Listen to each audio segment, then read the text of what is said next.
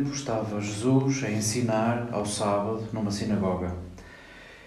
Apareceu lá uma mulher com um espírito que a tornava enferma havia 18 anos. Andava curvada e não podia de modo algum endireitar-se. Ao vê-la, Jesus chamou-a e disse-lhe: Mulher, estás livre da tua enfermidade. E impôs-lhe as mãos. Ela endireitou-se logo e começou a dar glória a Deus. Mas o chefe da sinagoga, indignado por Jesus ter feito uma cura ao sábado, tomou a palavra e disse à multidão: Há seis dias para trabalhar, portanto, vim curar-vos nesses dias e não no dia de sábado. O Senhor respondeu: Hipócritas! Não solta cada um de vós do estábulo o seu boi ou o seu jumento ao sábado para o levar a beber? E esta mulher, filha de Abraão, que Satanás prendeu há 18 anos, não devia libertar-se deste jugo no dia de sábado? Enquanto Jesus assim falava, todos os seus adversários ficaram envergonhados e a multidão alegrava-se com todas as maravilhas que ele realizava.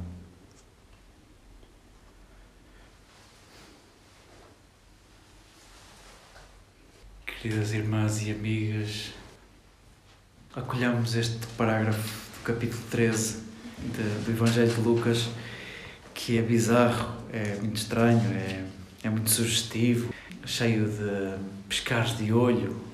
Se é verdade que o Evangelho de Lucas está cheio disto, este parágrafo é uma pérola.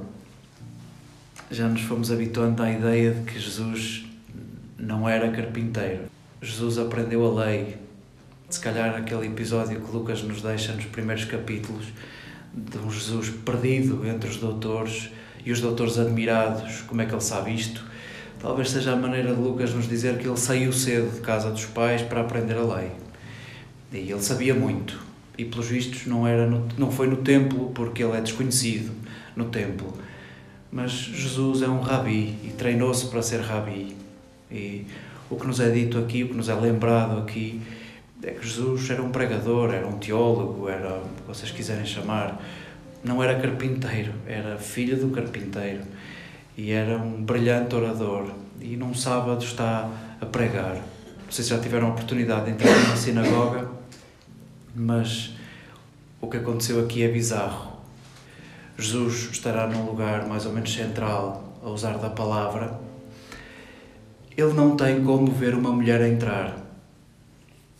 Se conhecem as sinagogas, os homens estão cá embaixo e as mulheres estão lá em cima num camarote, vamos chamar camarote para não chamar coisa pior estão lá em cima e atrás de umas grades. Uh, não se vê quem é que entra e quem é que não entra. Não se vê. Que estranho Lucas dizer-nos que Jesus viu uma mulher curvada entrar na sinagoga. E que estranho o chefe da sinagoga parece que não se apercebeu bem daquilo, parece que, que é apanhado de surpresa, diz uma frase muito ridícula e é bom que nós a achemos ridícula porque nós queremos responder a este texto fazendo diferente do chefe da sinagoga.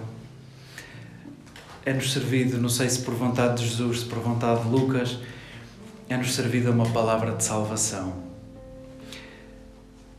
Há um grande contraste. Eh, a mulher, desculpem, eu vim para uma casa de mulheres armar-me a dizer o que era mulher, mas a verdade é que no espaço religioso a mulher é outra coisa. Está num lugar à parte e de todos os personagens da sinagoga é que tem menos valor. Desculpem, não sou eu a dizer, eu para mim fazia de outra maneira. E a pessoa mais importante naquela sinagoga é o chefe da sinagoga. E existe este contraste entre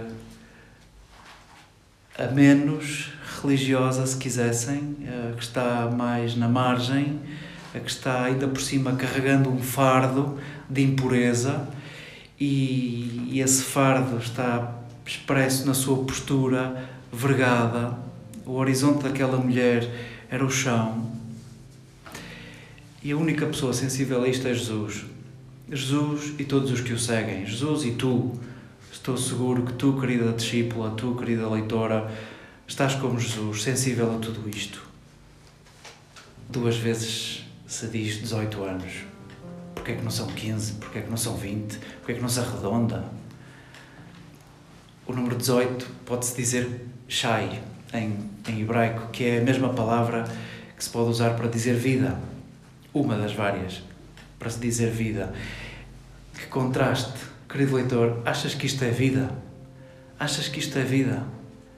E já que falamos de lei e de sábado, olha, a, a lei já não, já não dá vida. É um fardo que aquela mulher carrega. João há de usar outro quadro para falar da insuficiência da lei, quando nas bodas de Caná disser que são seis talhas, seis é o número da imperfeição, secas, de pedra, pesadas. Jesus vem encher de água e olha, até é o vinho.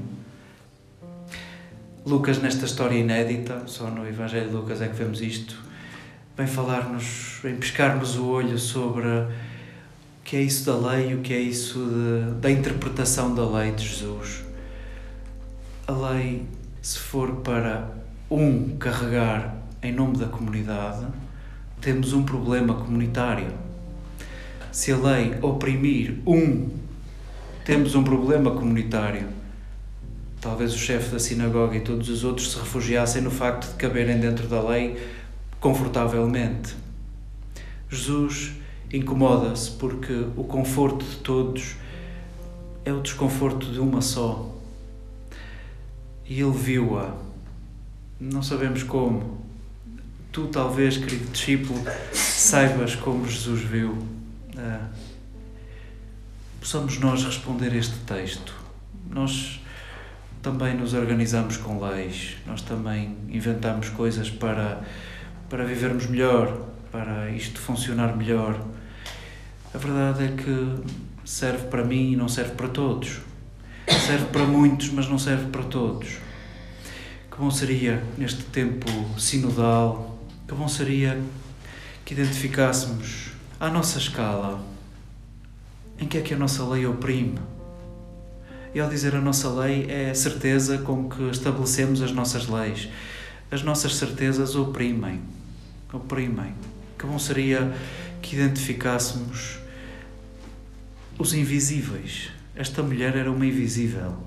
Que bom seria que respondêssemos este texto com uma disponibilidade ao invisível, aquilo que os donos da religião não veem, o chefe da sinagoga não viu.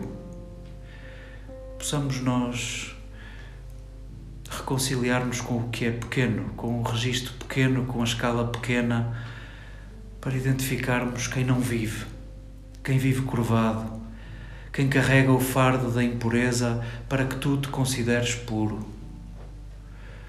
Possa este texto fazer connosco alguma coisa, possa este texto queimar-nos por dentro. Nós que estamos na sinagoga, estamos confortáveis a ouvir Jesus, possa o desconforto desta mulher lembrar o desconforto comunitário quando alguém carrega o fardo da impureza e do pecado em nome de todos.